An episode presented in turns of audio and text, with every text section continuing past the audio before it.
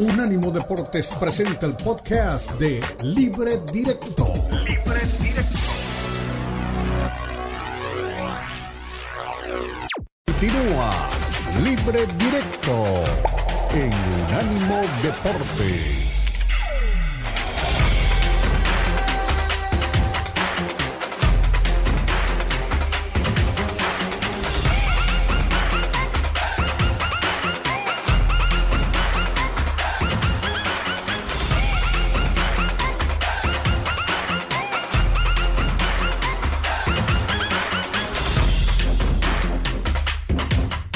Betis lo está haciendo bien, sobre todo en su casa, es un equipo sólido, bien organizado.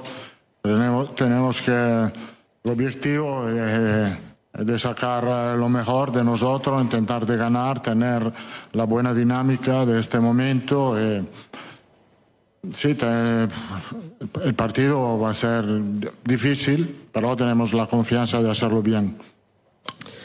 ¿Qué tal? Aquí Carlos Melchor Ruiz, Cadena Cope. Una de las noticias que ha irrumpido en el mundo internacional del deporte es la, la de John Ram, el golfista que se va a la LIFA Arabia por 500 millones. Eh, ¿Usted se iría por 500 millones a, entrenar a, Arabia? A pie. Sin reserva, no, no, no necesito reservar vuelo, voy andando. Es una broma, cada uno elige lo que quiere. Está cambiando todo. El mundo está cambiando. Ha cambiado y cambiará también. Yo no me sorprendo de nadie. ¿Qué tal, mister? Ricardo López de La Jugones. verdad es que Joe Ram es muy bueno. Yo no soy un experto de golf, nunca he jugado a golf, pero me, me, me parece que John Ram es el mejor de todos. Eh, Ricardo López de Jugones La Sexta. Eh, se acerca la fecha del 1 de enero y a partir de ese día, igual, bueno, igual no, seguro vuelven las preguntas sobre Mbappé. Si usted puede elegir, ¿qué prefiere? ¿Que le preguntemos sobre Mbappé o sobre su futuro? Gracias. No, no, no. no te has equivocado por un lado y también por el otro lado. Puede hacer una otra pregunta. No, no hablo ni de, ni de mi futuro de de, ni de lo que va a pasar en este club en el futuro. Bueno, a ver, esa, esa última respuesta, no sé si tuvo respuesta. No hablo ni de mí ni de lo que va a pasar en el futuro con este equipo. Y la pregunta era sobre Mbappé. A ver, ¿quiso decir eso o lo traiciona un poquito el idioma y Diego o y el... conte- O contestó Porque- las dos sin querer contestarlas, ¿no? No hablo ni de lo Sí. que vaya a pasar Mbappé, ni de mi futuro con Brasil.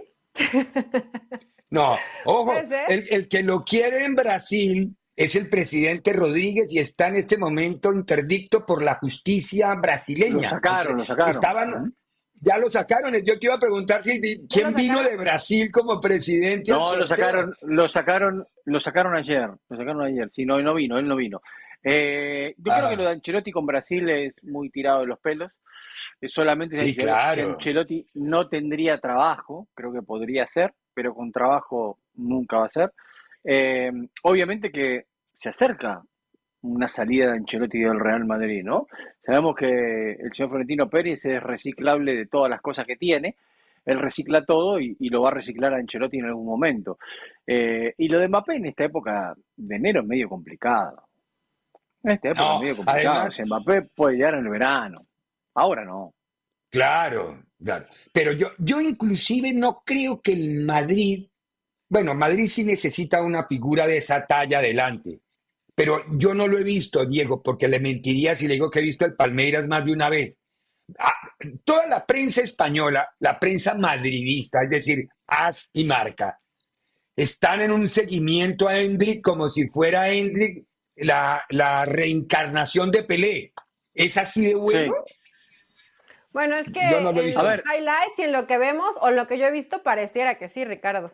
Pero tendrías que seguir, tendrías que seguir los partidos para hacer un análisis. No, en highlights todos son buenos. No, en Colombia agarrar- hubo exacto. uno que lo vendieron, lo con- vendieron con con, con- con un DVD y por eso lo, lo apodaron DVD. Porque lo único que había hecho en su vida era lo que se veía en el DVD. El resto era una mentira. Entonces, Sí, sí. Yo creo que el chico es muy bueno, muy joven, hay que tener en cuenta con eso también, hay que tener cuidado con eso.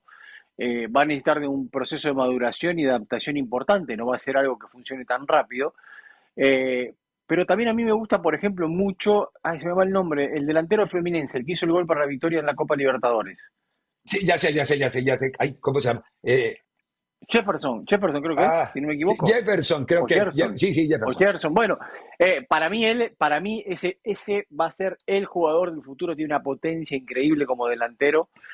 Eh, hay un problema ahí que tiene que ver el entorno en el cual él se mueve, que le es, le es difícil al club controlar el entorno en el cual él se mueve por, por la favela donde vive y por los lugares donde, donde frecuenta, que no lo pueden sacar a veces de ese entorno, eh, pero que creo que tiene una categoría impresionante. Igual el Madrid está comprando, está comprando muy bien, ¿no? O sea, me parece que está comprando muy Sí. bien a futuro. Y, y compra jugadores que no son tan costosos en el mercado, es decir, no había que meterse al bolsillo 300 Bueno, millones pero le pagaron como 50 euros. millones. Eh, Para, para Brasil es un montón de plata. No, no, ¿eh? pero está bien. Para Brasil es mucha, para el mercado de España es más o menos decente. Lo que pasa es que el mercado estaba dictando dice- 300 nos millones por la Mbappé. si del jugador que habla Diego es John Kennedy. ¿Es John Kennedy? Ah, Kennedy también es muy bueno, tiene razón. ¿Quién Tiene razón, yo lo vi a Kennedy. ser, sí. Sí, el de Sí. Fluminense, El, sí. el de Fluminense que hizo el tercer gol en, la, en el, Sí. ¿Hizo gol? el- el- Sí, que tiene nombre de pres- tiene nombre de presidente, efectivamente, John John Kennedy, Sí, sí, sí. Yo no, no, sí creo que sí. Muy es. bueno. Yo no. Bueno, a ver, mañana Madrid contra Betis.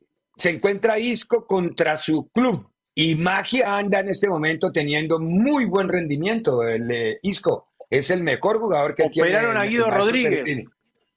Sí, ya, Guido va Betis, ¿eh? guardado de titular. Va guardado de titular por lo que le seleccionó Guido y tienen que intervenirlo. No, ya lo operaron hoy a la mañana. Tiene como para tres meses de recuperación todavía. Sí, sí. O sea, va- hay que esperar a ver. Bueno, otro partido clave es el partido entre Mallorca y Sevilla. Dos técnicos conocidos. ¿Tenemos los técnicos, don Dani? Que te contesto por Pero uno querido y el otro porque la, la pregunta es, es, este, un poquito eh, de otra competición, es respetable. Soy muy malo para eso porque yo quería al Andrache la pasada y nos tocó en el otro lado de, de la península.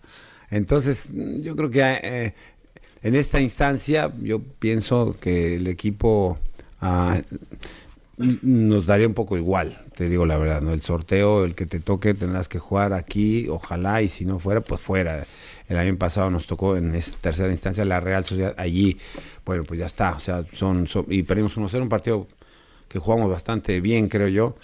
Lo mismo nos ganan ahí un, esto. Pero yo, yo pienso que le damos la seriedad a la, a la competición y el que nos toque lo haremos de la mejor manera posible. ¿no? Ojalá que lo podamos conseguir.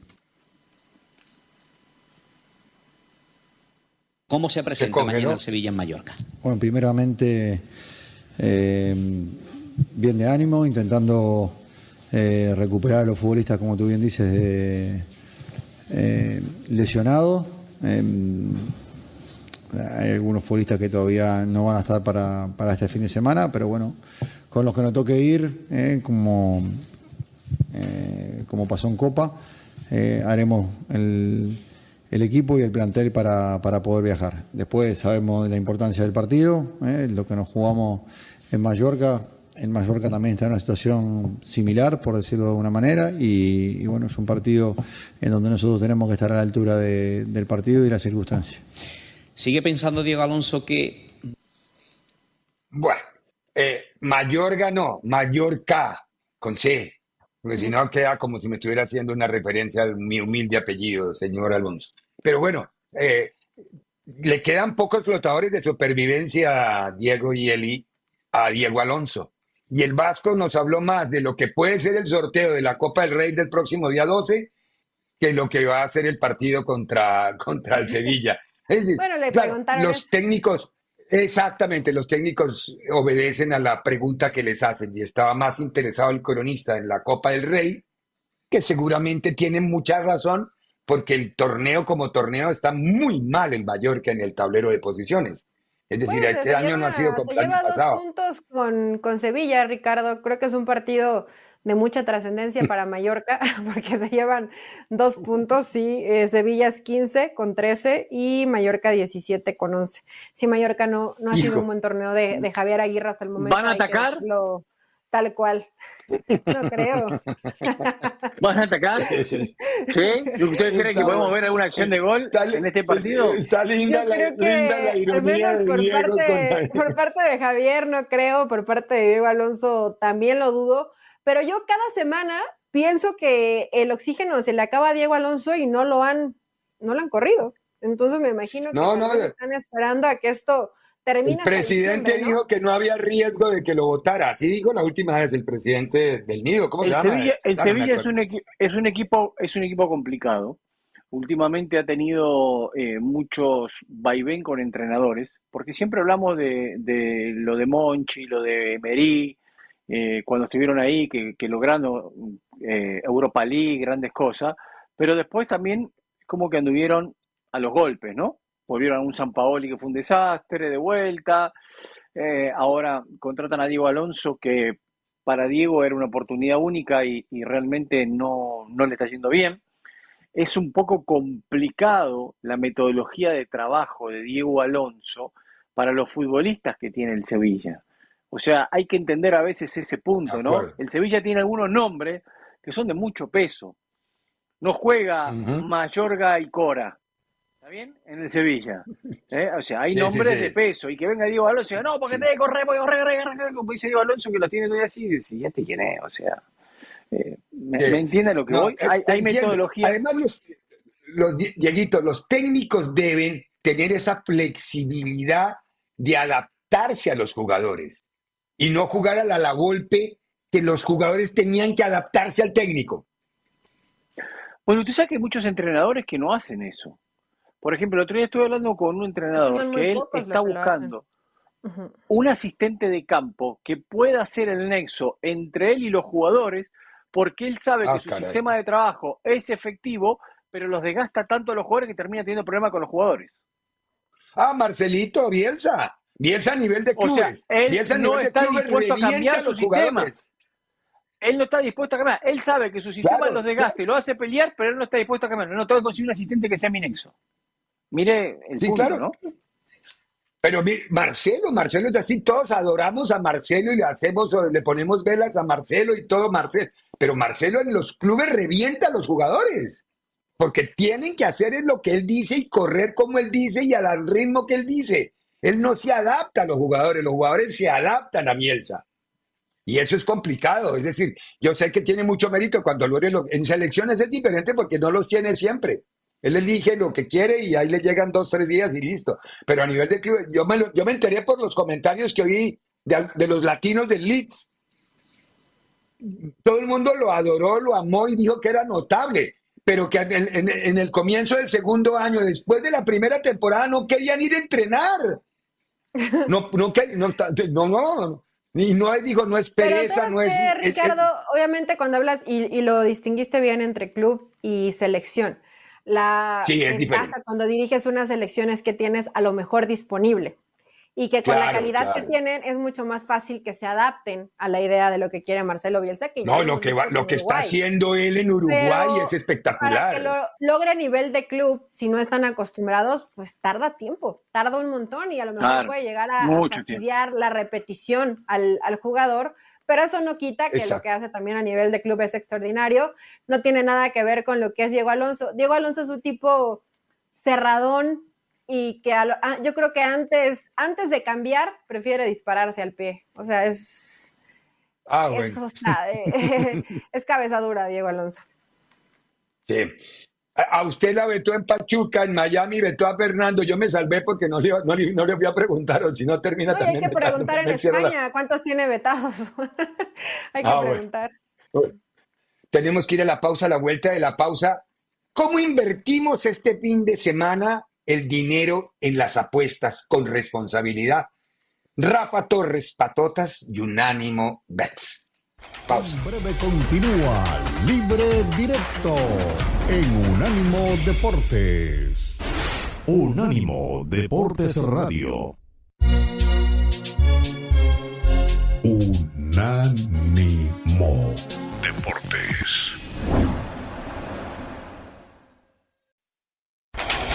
Continúa Libre Directo en Unánimo Deportes.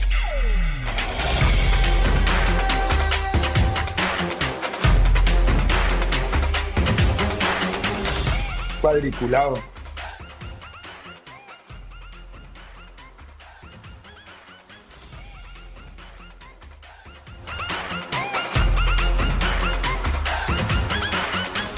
Deja apostar en la Florida, porque es cuadriculado. Pero bueno, no nos metamos en temas políticos.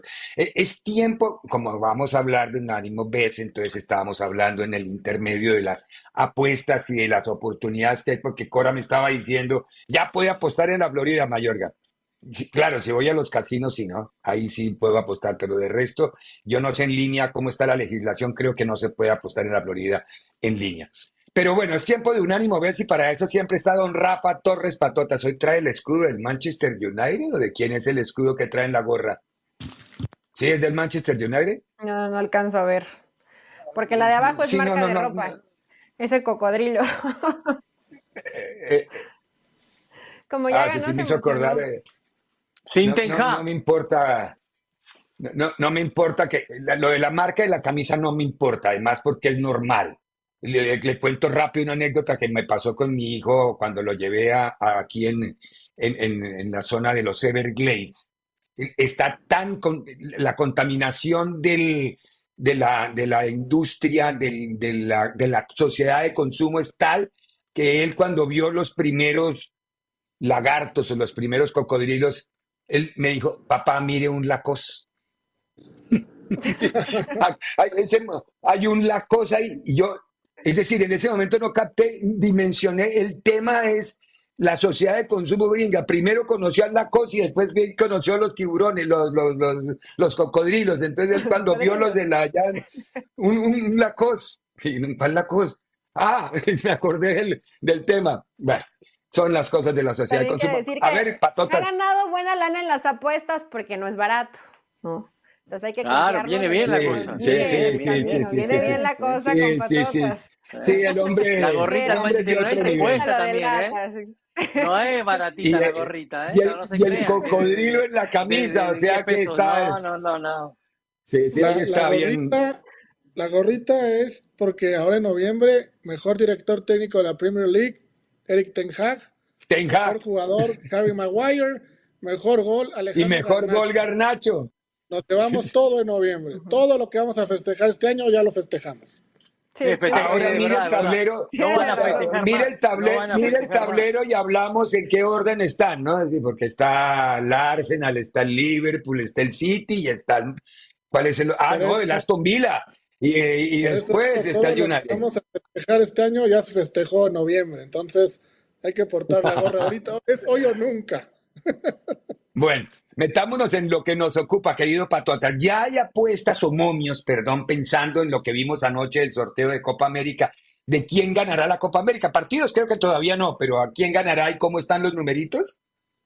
Sí, para partidos todavía no hay.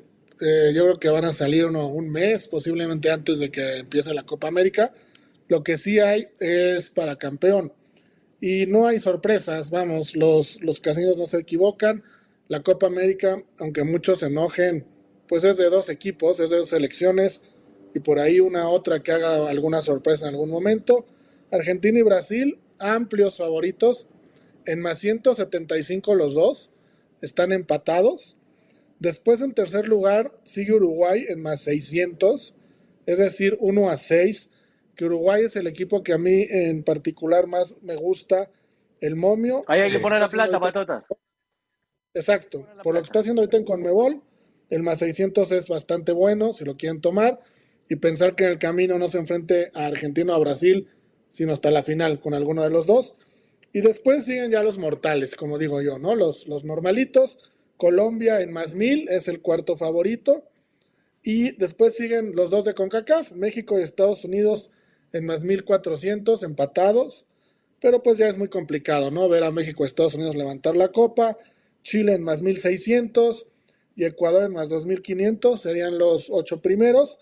Y destacar que los últimos, los que más pagan, son Jamaica y Panamá con más 25 mil. Por si alguien tiene por ahí Híjole. una esperanza entre Jamaica y Panamá, más 25 mil para ellos fue el momio que les dieron. Hijo. Ahora, es muy lógico, pero creo que está hecho muy con base en los libros, al estilo mucho de los casinos, de los antecedentes. El presente de Sudamérica dicta otra cosa. Eh, Uruguay, Sí. Argentina, No, Uruguay, Argentina Colombia, sí. Bra- No, Brasil no. El presente Por de ejemplo, Brasil el es malo, presente claro. de Brasil es espantoso. El presente de Chile es terrible. El presente de Perú es espantoso. Pero yo, eh, el presente, presente, eh, aciertan con Argentina, con Uruguay y con Colombia de Sudamérica. Y aciertan con lo de CONCACAF. A mí me encanta lo de Uruguay, me, me encanta, tomando en cuenta, como dicen ustedes, lo que está pasando ahorita en las eliminatorias. Tener a Uruguay en más, más, más 600 creo que es una buena apuesta. Con calma, porque insisto, la próxima semana les voy a traer una estadística de los partidos que juega Argentina y Brasil contra equipos de Conmebol en territorio neutral. Y los rivales salen muy raspados. Entonces, Argentina y Brasil en territorio neutral contra el que sea de Sudamérica o incluso con CACAF, normalmente gana. Entonces, ¿Cuánto paga México, los campeón? complicadísimo, complicadísimo, en más 1400 tendría Ah, que... No, no, está igual que Estados Unidos, Diego, la verdad, no, no lo recomendamos. No, es que Porque después ver, de en algún momento le tenemos que exigir a los locales que peleen por el título, ¿no? En algún momento se lo tenemos que exigir. Desde ese aspecto. Pero- Digo, pero- Estados Unidos y México son los locales, ¿no? Pero son selecciones en lo deportivo muy menores a Argentina y a Brasil, incluso a Uruguay. Y en un partido a 90 minutos en cancha neutral, a México no le ha ido bien con los gigantes, ¿no? Y a Estados Unidos tampoco, aunque sean locales, va a haber mucha gente de Sudamérica también. Incluso México, ayer estábamos haciendo algunos análisis en, en Twitter, está para lo que nosotros vemos en el grupo de la muerte. El grupo de México, no porque alguno vaya a salir campeón de ahí, pero los cuatro es el único grupo donde no, No hay un favorito claro para hacer el primer lugar. En el grupo A mí me parece grupo de la grupo de la muerte el de el, el de Brasil, Colombia, Paraguay y puede quedar Honduras o Costa Rica. Ese sí es bravo. Pero ahí tendrías a Brasil El- como favorito. México tiene uno. el grupo de la vida, del cielo, de la más fácil de todas. Una Venezuela que apenas pero- comienza. No, el presente de las cuatro selecciones es muy malo. Las cuatro selecciones son muy, son, son muy parejas. Si quitas a cualquiera de Ah. esas cuatro y pones a Brasil o a Colombia o a Argentina, claro que está en el grupo más fácil. Pero Claro. siendo México ese grupo no es fácil, ni para ninguno de los, de los cuatro es fácil.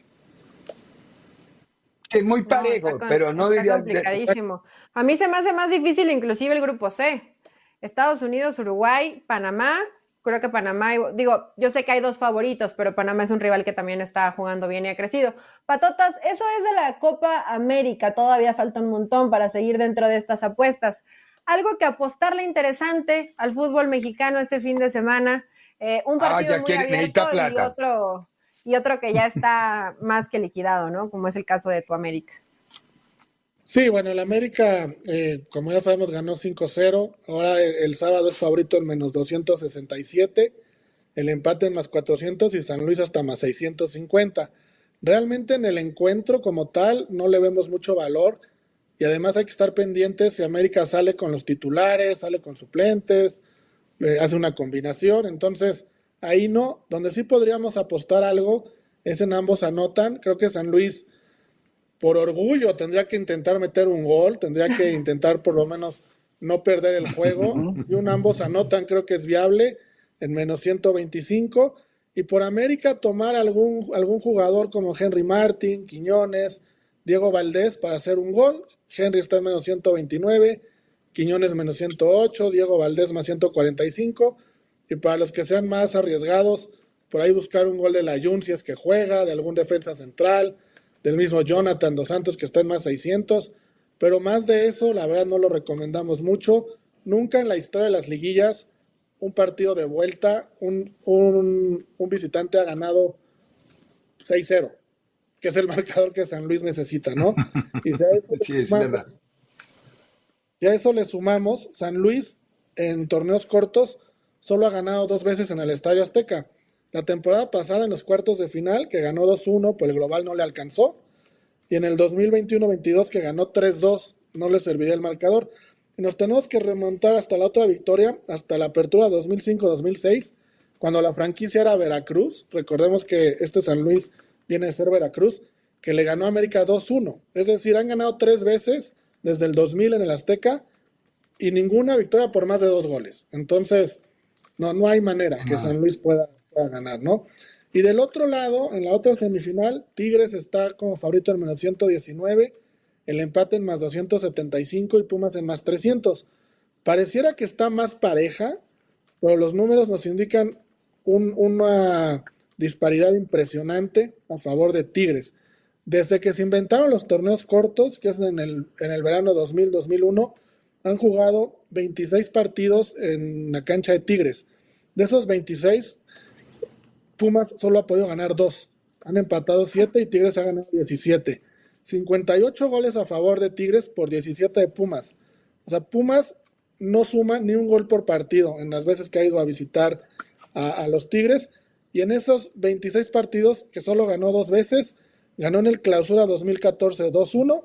Y nos tenemos que remontar hasta la apertura 2009 para encontrar un Tigre 0 Pumas 2, que sería el marcador que le serviría a Pumas para, para, para pasar. Entonces, los números Sí, también toda la tienen una- estadística está en contra. toda, toda, ¿no? Entonces no, no hay mucha, mucha esperanza para Pumas. Posiblemente ahí también iríamos con el gol de Guiñac, si es que gana, y si es que anota, pues si que juega, perdón, y hace gol. Y me quedaría con Tigres en menos 119 como favorito a ganar el partido. Uf, más claro, además buenísima todas las explicaciones y son buenísimos los datos históricos de lo que nos trae de Patot. Patotas, Betis y, y el Madrid, yo sé que ese no lo tenía usted como muy programado todavía, pero eh, hay, numeritos Está y lo mismo el, Bar- está preocupado. el Barcelona, Va primero no, el está Barcelona, preocupado. El Barcelona Girona también, que se, se enfrenta el otro líder, el Girona, el equipo Sí. de Michel.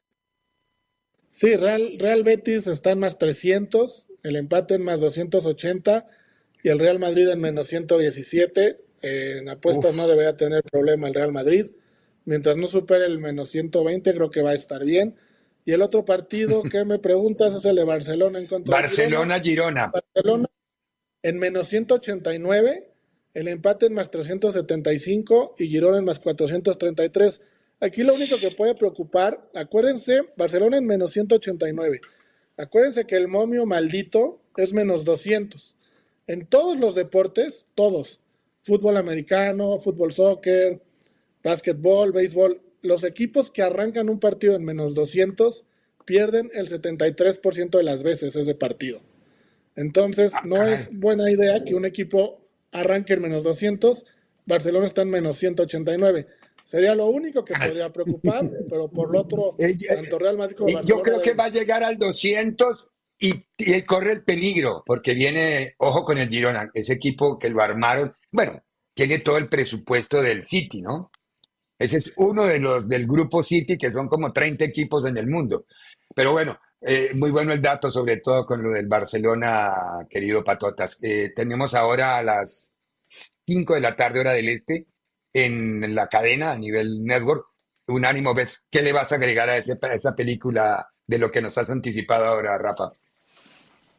Vamos a dar más apuestas de las semifinales, posibles apuestas de las semifinales de, de la Liga MX.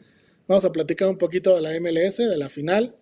Vamos a platicar también de la NFL, que hay un juegazo, Filadelfia visitando Dallas. La conferencia nacional podría quedar empatada con cuatro equipos en 10-3, lo cual sería fabuloso para el fin de temporada. Vamos a platicar de Buffalo, Kansas, que también es un juego que se lleva todas las, las luces. Y vamos a cerrar con los parlays mágicos, que vamos a dar cada quien un parlay mágico de cinco posturas. El menor está en más 2.500, para que pongan atención. Van a estar buenos. ¿Quién es favorito en MLS. Rafa? ¿Lo tiene por ahí? ¿Quién es favorito? Sí, La MLS. Los Ángeles, La seguramente, MLS, ¿no? el Colom- para el partido, Columbus está en más 128, el empate en más 233 y Los Ángeles en más 210. El favorito es Columbus, Columbus. en más 128. Viste. Muy bien. Hijo, sí, juegan en casa, juegan en la casa del 2 a 0, allá en Columbus, en Ohio, en el frío de Ohio. Rafa, querido, les mando un abrazo, le mandamos un abrazo muy plural aquí. Aquí te esperamos la semana entrante y seguimos hablando de lo que más nos apasiona, que es el deporte mezclado con lo que también nos apasiona, ganar dinero. O sea que todo va de la mano, lo uno va de la mano del otro. Tenemos que ir a la pausa, querido Rafa, a la vuelta de la pausa. Vamos a escuchar al técnico campeón del mundo, Leonel Scaloni, que estuvo con Diego Cora ahí justamente en el James Knight Center, el sitio del sorteo de la Copa América 2024. En breve continúa Libre Directo en Unánimo Deportes. Unánimo Deportes Radio. Continúa Libre Directo en Unánimo Deportes. Eh, ya sabemos muy bien que es- es- en Sudamérica son todos complicados y, y te iba a decir lo mismo toque quien toque. eh, así que a jugar y a intentar hacerlo bien. Eh, sabías toda la expectativa que estaba centrada en tu palabra, después de aquella conferencia en donde dijiste tiempo para pensar, ese tiempo sigue, ese tiempo se terminó. Sigue, sigue, sigue.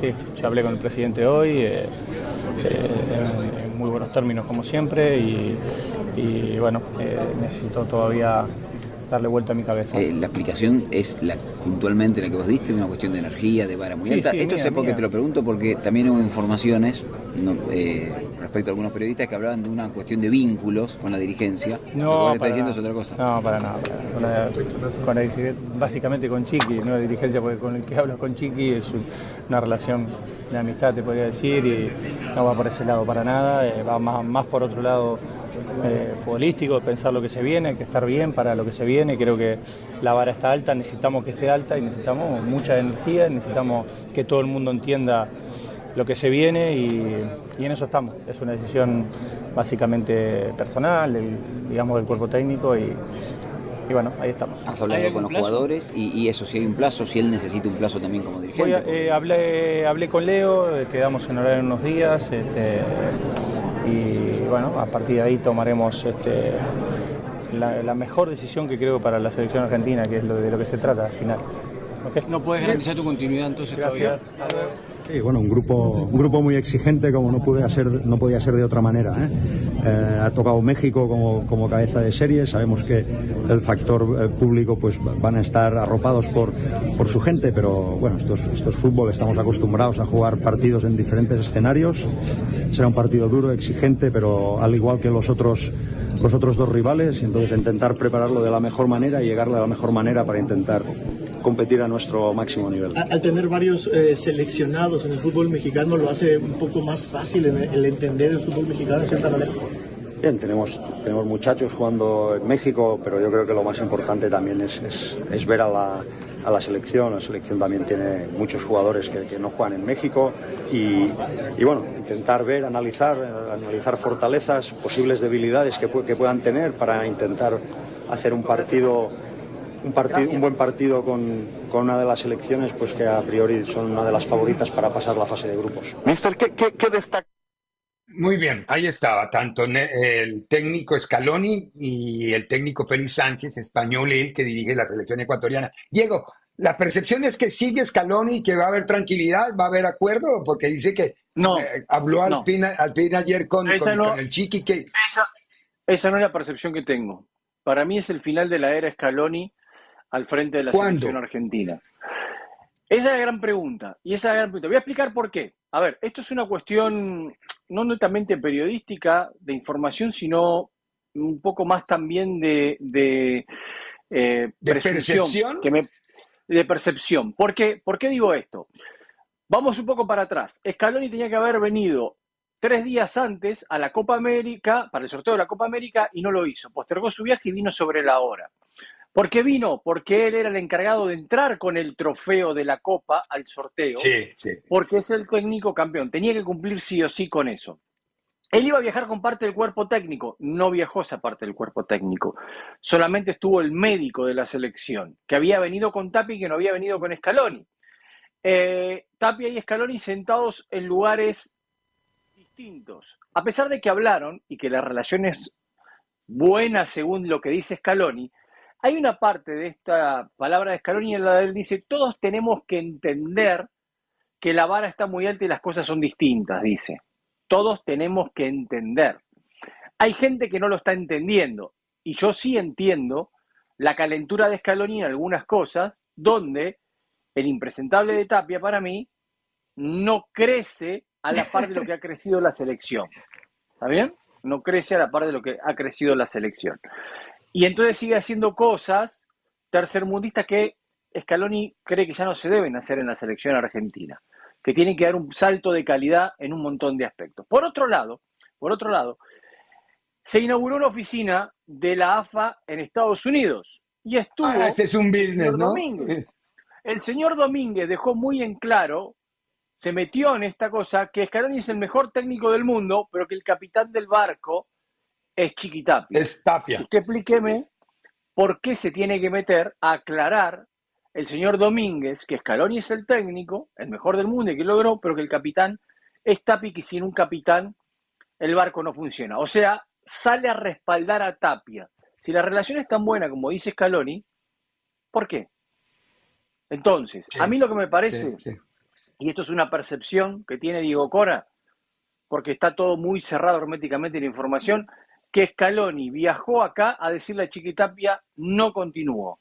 Y que seguramente hoy, o quizás mañana, no sé cuándo, se iba a reunir con Messi en la casa de Messi, aquí en la ciudad de Miami, y le iba a Sí. decir lo mismo a Leo, al capitán del equipo. Mira, no quiero seguir. Y él seguramente ahí dará las explicaciones del caso que no las sabemos nosotros. Ahora, lo que usted me preguntaba de los tiempos, bueno, yo creo, creo, también en esta percepción, que Messi le va a decir, espera, aguantemos a la Copa América y nos vamos todos en la. Copa América. ¿Por qué? Porque la Copa América ya Di María se va a ir. La Copa América hasta el día de hoy es seguramente el último torneo de Messi, a menos que él después diga voy a, voy Sí, a de estirarme un poquito más y, y llego hasta el 26. Y porque si consiguen otro título, o por lo menos pelean por el título, sería una salida, pero espectacular. Notable, Hoy, si sí. se va Scaloni, es una salida espectacular porque le ganó a Brasil donde nunca le ganó. Le ganó una Copa América en Brasil, le ganó a Italia, le ganó a Francia, le ganó a todos. Y es campeón del mundo. O sea, hoy si se va, deportivamente se va en la gloria, ¿no? Sí, claro. Tienes Oye, toda Diego, la pero razón y todo muy, lo que acabas de buena la decir, que explicación. aunque sea tema de percepción, ven esta hoja, corazón de los argentinos así, mira. Claro, obvio que sí, obvio que sí. Se Obvio hace, sí, mira, así, ¿sabe- ¿Saben por qué bolita. para mí, Se hace para mí pedazos. Scaloni sale a decir esto de Tapia, con Tapia está todo bien? Porque Tapia le dijo, me están matando por tu culpa. Me están matando por tu culpa, porque lo están matando. El otro día puso lo de la AFA, y, y- y si usted ve las redes sociales abajo, la cantidad de insultos por el tema Scaloni era tremenda. Y él dice, bueno, yo lo puse a Scaloni, nadie cree en Scaloni y ahora me estoy comiendo este muerto que todo el mundo se la agarra conmigo, por lo que él dijo, ¿no? Que Tapia es culpable, pero obviamente no quiere pagar el, peso político. Bueno, muy bien, vamos a hacer una pausa. Tenemos más del sorteo porque ya nosotros les anunciamos que Diego iba a hacer nuestros ojos, nuestros boca, nuestra cara en el sorteo de Copa América. A la vuelta, Diego habló con Lorenzo, también Néstor Lorenzo de Colombia, habló con Cristian, habló con todos, pero vamos a ver lo que quepa, Forni. Lorenzo. En breve continúa Libre Directo en Unánimo Deportes. Unánimo Deportes Radio. Festejando con orgullo al conservar nuestras raíces. Feliz mes de la herencia hispana. Unánimo Deportes. Continúa Libre Directo en Unánimo Deportes.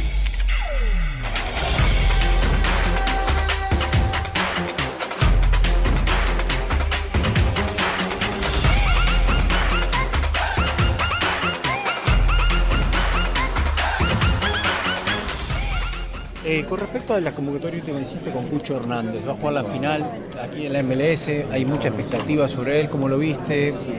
No, bueno, Cucho es uno de los jugadores que, que queríamos ver en estos partidos. Eh, va a venir, va a venir en- a la convocatoria, pero el club, a pesar de que juegan el día 9, el club eh, dijo que lo prestaba a partir del día 13, viene muy cerquita del partido.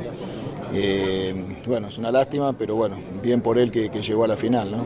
¿Y ese partido con México, qué me puedes decir del rival que te toca? No, es un rival duro, difícil, siempre.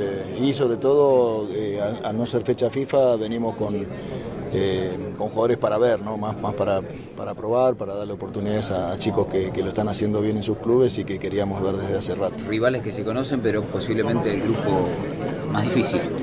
Puede ser, sí, puede ser un, es un grupo duro, es un grupo duro, pero bueno, eh, hay, que, hay que tomarlo como viene y, y lo importante es que estemos bien nosotros, lo que digo siempre. ¿no? Profesor Lorenzo, ¿cuál es la aspiración de Colombia en esta Copa América? No, jugar a ganarla, jugar a ganarla desde el primer partido. Eh, creo que no, no, no cabe otra, otra actitud de- desde el inicio. La confianza que tiene el equipo te da eso, ¿no? No, no, no, no, no solo la confianza, esto lo, lo digo siempre desde el, desde el primer partido. Colombia tiene que salir a ganar cada, cada partido en cada cancha, no importa dónde. Eh, hay que tener eh, eh, esa, esa actitud desde, desde el inicio. Y, y bueno, después uno, el, el resultado o el rendimiento te dirá para qué estás, ¿no? Pero, pero bueno, hasta ahora los muchachos han entendido ese mensaje y, vamos bien. Cualquier grupo hubiera sido difícil eh, para, para, para Panamá y, bueno, quizás un poco más el, nuestro por el hecho de que tenemos a Estados Unidos del Bombo 1 y, y Uruguay, que debería también estar en el, en el Bombo 1 por, por méritos, pero lo, lo vamos a asumir eh, y, y queremos competir, por supuesto. ¿Puede ser que Uruguay era uno de los pocos equipos que era el que menos te gustaba como opción? Sí, sin, sin duda. Uruguay era, digamos, el, el- el que primero dije, este no me quiero enfrentar. Y te toca, ahora toca estudiar, toca trabajar. ¿Qué significa enfrentar a un técnico que está haciendo un, un símil con Panamá, ¿no? un equipo que viene en un buen momento, que viene sacando buenos resultados, como es el Uruguay de Bielsa? Bueno, tengo la, la- la suerte también de, de haberle mirado un poco más a, a Bielsa porque fue técnico también de- del Leeds y, y vi todo lo que hizo en, en la Championship y cómo subió el equipo a, a la Premier, su metodología, su forma de trabajar, los entrenamientos, todo lo, lo he visto y, y bueno, mm, pero mucho mérito tiene lo, lo que ha hecho con, con el equipo y va a ser difícil. Muy bien, ahí está. Notable trabajo, Diego, lo, lo suyo anoche en, en el James L. Knight Center con todos los protagonistas, con todo, o a la mayoría, sobre todo los más representativos, pues seguramente si tuviéramos más espacio hoy Sí, tendríamos y, más y un abrazo también a, a Juancho que nos facilitó Christensen, que, bueno, un, un compañero, ex compañero en ESPN que, que tiene muy buena onda siempre con todo lo de Panamá, ¿no? Ah, ok, perfecto, sí, ahí, está, con su marca de agua siempre, ¿no? Ahí está. Claro, claro, claro. Él sí, él trabaja mucho. La sí, marca sí, de sí, agua. Ahora, Diego, ¿qué, percepción te dejó lo de Lorenzo? No, me, me llama la atención lo de Lorenzo, esto que dice él, ¿no? El convencimiento que tiene, no, nosotros tenemos que salir a ganar. Me parece muy bien, porque soy un convencido de que hay equipos que tienen que salir eh, a dar la cara en Copa América, que tienen eh, posibilidades de pelear más en Copa América y tradicionalmente no lo han hecho. Les ha costado. O sea, por ejemplo, a Perú le ha ido bien en Copa América. Perú es un equipo que ha tenido buenas Copas América en general. Colombia no, por ejemplo. Y Colombia tiene que ganar la Copa América después, porque ustedes ganaron eh, la que organizaron, si no me equivoco. fue, ¿no? 2001, la única que, que ha ganado Colombia fue La 2001, única, que fue local. Sí, Claro, sí. la que organizaron, que, que hubo varias selecciones, bueno, no, Arge- no varias. Eh, Argentina ahí con fue donde. Argentina no quiso ir porque Bielsa dijo, no me llegó la invitación ayer y ya hoy no, y no, y no fue. Por eso fueron Uruguay y, perdón, Honduras y Costa Rica. Y en esa Copa América, el Honduras de Saúl Martínez tuvo la bondad de ganarle a Brasil 2 a 0. Bueno, yo cre- creo que, bueno, eso me sorprendió de Lorenzo, me gustó la actitud que tiene en ese aspecto. Y creo que por el otro lado es eh, muy importante también que equipos de CONCACAF eh, traten de estar en la final y ganar la Copa. Yo no creo que esta Copa sea, como decían la- las apuestas para Brasil y Argentina nada más. No sé cómo va a llegar Argentina, no sé cómo va a llegar Argentina con esto que les contaba antes. Brasil no- hoy no pasa por un buen momento, va a necesitar de los días en Copa América para poder afianzar la idea del entrenador actual que tiene. Yo creo que esta Copa es una Copa interesante que, que pueden salir otros, dar la cara a otros, ¿no? Sí. Sí, está difícil. Eli. Yo sí veo a Argentina, a Uruguay, creo que va a estar Colombia o sea, ya pensando en semifinales, obviamente que los cruces no los tengo muy claros. Y alguno de CONCACAF puede que Estados Unidos. O sea, yo sí creo que se va a ir más para Sudamérica. A ver, el primero del A va contra el segundo del B. El primero del B va contra el segundo del A. Esto es cuartos. Primero del D contra segundo del C y primero del C contra segundo del D. En Houston, en Arlington, en Glendale y en Las Vegas son los cuartos. Las semis son partido 25, ganador 25 contra ganador 26, o sea, el que pase del 1 a... Bueno, ya eso es un poquito más extenso. Lo cierto es que si México pasa primero eh, y Argentina pasa primero, gracias, Forne, va a evitar México-Argentina. Eso sería lo... Lo grave sería que México terminara... Unánimo Deportes Radio. Este fue el podcast de Libre Directo, una producción de Unánimo Deportes.